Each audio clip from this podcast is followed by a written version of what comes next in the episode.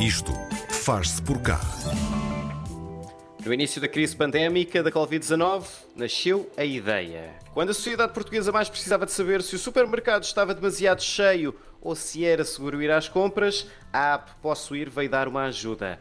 A viver na Eslováquia há uns meses, mas com os olhos postos em Portugal, Tiago Santos é um engenheiro informático e arregaçou as mangas, juntando-se à incubadora tecnológica Tech for Covid-19, um movimento de mais de 5 mil voluntários que se juntaram para criar soluções para mitigar os efeitos da Covid-19.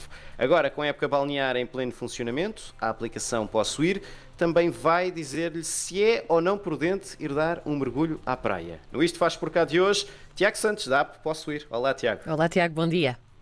Olá, bom dia. Tiago, em que momento da tua vida e da pandemia é que nasceu esta ideia do Posso Ir? Um, ora, isto está uma boa questão. Portanto, um, isto foi por, por início de, de março, creio.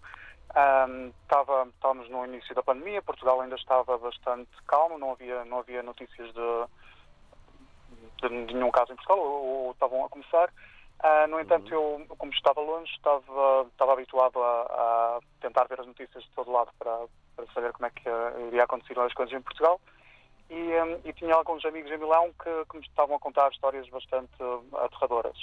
Um, nessa altura, lembro-me de ligar aos meus pais e dizer, olhem, vocês, um, eu, eu, sei que em Portugal isto ainda não está uh, muito, muito forte e não há, não há casos uh, na nossa região, no entanto, parece-me uma, uma, ideia prudente vocês acabarem por não sair de casa e tentarem precaver-se. E, e, vamos ver como é que a coisa evolui, porque vocês, pai, vocês estão num grupo de risco, um, portanto, vamos fazer com que vamos ficar em casa para, para evitar que, que haja problemas. Depois de, de uma conversa longa e de, e de, muita discussão, porque, bem, estávamos no início e ainda não havia propriamente casos de pessoas a terem que ficar em casa e os meus pais achavam que eu estava a ser alarmista e, na realidade, eu estava a ser um bocado alarmista, porque, bem, estava longe e, e tinha receio. Um, no fundo, estavas a, ser pai dos, estavas a ser pai dos teus pais. Normalmente é o contrário sim, que sim. Acho que fomos todos um bocadinho. Fomos todos um bocadinho, sim, sim. Sim, foi, foi exatamente por aí. Um, bem, chegámos à conclusão e eles concordaram porque eu disse, bem, das duas uma, ou vocês ficam em casa ou eu vou meter um avião e vou para aí e garanto que vocês não saem de casa. E um, lá concordaram, mas veio à baila o tema de olha, tu não, tu não estás a ver, as coisas estão tão loucas, as pessoas estão, estão todas a ir para os supermercados, há filas enormes, Uh, não há papel higiênico, por uma razão qualquer que ninguém sabe muito bem. Exato. Um, portanto, se, o que, é, que, é, que nós vamos fazer? Nós não temos coisas em casa.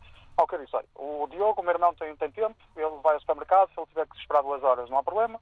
Um, vocês simplesmente não saiam de casa. Nisto, acabei a conversa, liguei a um amigo a, a contar uh, o, que é que tinha passado, o que é que tinha passado. Uh, esse meu amigo é, é também colega, colega de trabalho. E um, ao que ele disse, opá, devíamos tentar fazer alguma coisa para mitigar isto. Um, pá, nós somos dois informáticos, o que nós podemos fazer é alguma, alguma coisa na área do software. Um, e tivemos a, a, ideia de, olha, uma, uma, coisa porreira era ter um género de, de sistema que um, dissesse quando é que as pessoas podem ir aos supermercados. Inicialmente até tínhamos a ideia de, de pôr um sistema de senhas para fazer com que as pessoas soubessem exatamente a que horas é que podiam ir. Na, na altura, liguei, com, liguei a um amigo que, que é secretário de Estado da, de, para a Transformação Digital contei-lhe contei a, a, ideia, ao que ele nos pôs em contacto com o responsável da APET, da Associação Portuguesa de Empresas de Distribuição, um, que gostou muito da ideia, mas disse, olha, é pouco provável que consigamos implementar um sistema de senhas, porque é um, vamos pôr muito, muito trabalho do lado dos retalhistas, e eles já estão cheios de trabalho nesta, altura, está tudo, está tudo louco. Portanto, uh, se vocês conseguirem fazer alguma coisa que seja mais uh, fácil de usar e que dê informação às pessoas, será, será boa ideia falámos então num sistema de monitorizar as filas através da informação das próprias pessoas. Portanto, acreditar que a comunidade uh, iria ajudar a ela mesma e queria reportar qual, qual o estado das filas. Um, bem, nessa, nessa altura, uh, liguei a, a, alguns amigos a contar, a contar a ideia, a ver se, se mais alguém se queria juntar. E nisto disseram-me que estava a haver uma iniciativa para criar o que na altura ainda não tinha nome, mas que depois se chamou o Tech for Covid, um, em que um grupo de, de, pessoas ligadas a startups portuguesas uh, queriam criar uma comunidade para fazer projetos para mitigar os problemas relacionados com o Covid. Nós, uh, aliás, eu, eu juntei-me ao grupo do WhatsApp antes de, de ainda haver uh, o Tech for Covid criado. Nesse mesmo dia, as coisas andaram todas muito, muito rápido. Nesse mesmo dia foi criado um grupo no Slack, que é uma, uma framework para, uma, uma ferramenta para, para comunicar, foi criado um grupo no Slack em que várias pessoas apresentaram vários projetos. Um, nós fizemos parte da, da, do grupo inicial de pessoas no início, eu já não tenho certeza, mas éramos uns 40, 30, 40 pessoas, um, em que contei a ideia para, para esse projeto. E, um, e, sei que na reunião estava alguém cujo nome eu reconheci, porque o nome é, é um pouco invulgar, chama-se Lobato, e ele tem uma empresa com um amigo meu de curso, em que quando ele falou, eu disse, ah, tu não és, tu não és amigo do certo, bem, conversa concluiu da seguinte forma, passado um pouco, liga-me o certo a dizer, olha, nós, no, eu e o Lobato falámos e ouvimos a vossa proposta para fazer uma aplicação que, que monitorizasse as filas mas, e gostaríamos de saber se vocês já têm alguma app mobile uh, planeada. Ao que respondemos, olha, nós, nós não sabemos fazer apps, isso vamos tentar fazer, vamos demorar muito, portanto estamos a pensar fazer algo uh, apenas web. Ao que ele disse, olha, se vocês não, não se importarem, juntamos-nos e fazemos uma coisa melhor. Bem, isto no espaço de dois, três dias já tínhamos imensa gente a colaborar. A, a equipa da, da Lapa, que é a empresa onde o Certo e o Lobato trabalham, toda a gente se voluntarizou para, para ajudar e no espaço de uma semana já tínhamos uma primeira versão da app pronta, pronta a ser feita. E, bem, a coisa evoluiu de uma maneira muito rápida. Começámos. Uh, o, o Tech for Covid foi, foi muito importante nisto porque, uh, em termos de comunicação, foi, foi muito forte. Houve uma comunicação muito forte e, e houve uma adesão muito grande de, de toda a gente à, causa. Então, passámos em vários telejornais, passámos em, uh, em jornais, em revistas Uhum. tivemos alguns influencers a falar e muito rapidamente, eu, eu se não me recordo, se, se bem me recordo, ao fim de dois dias temos lançado a, a app, já tínhamos 20 mil pessoas uh, fazer, que, tivessem, que fizeram o download da app. Portanto, uh, não, não, esperávamos nem, nem, nem perto de, de, ter este sucesso inicial e, um, e, e, esperamos que isto tenha contribuído para, bem, não sabemos se, se evita uhum. que alguém tenha contraído o vírus, mas pelo menos que as pessoas não tenham estado perto na fila e tenham planeado quando é que, quando é, que é uma boa altura para ir aos supermercados. Dessas 20 mil pessoas que aderiram logo inicialmente, mais ou menos que percentagem é que estava a contribuir com a informação uh, para, para, para a app? Não, não sei dizer os números exatos, mas de início tínhamos uma, um número de reportes, de relatórios muito grande. Eu diria que talvez 30, 40% das pessoas reportaram pelo menos uma vez, das primeiras pessoas. E como é que funciona isso hum, na, na prática? Ou seja, sendo que os dados são inseridos pelos próprios utilizadores, eh, a mecânica como é que é feita? Da parte dos utilizadores, claro. Um, na, o primeiro, a primeira versão que fizemos, tínhamos apenas a, a forma de inserir através dos dados uh, postos pelos próprios utilizadores. Portanto, alguém ia a um supermercado, ou passava por um supermercado, ou, ou um estabelecimento que, que tivesse filas, abria a app e dizia um, isto está com, sem fila, com alguma fila ou com fila longa.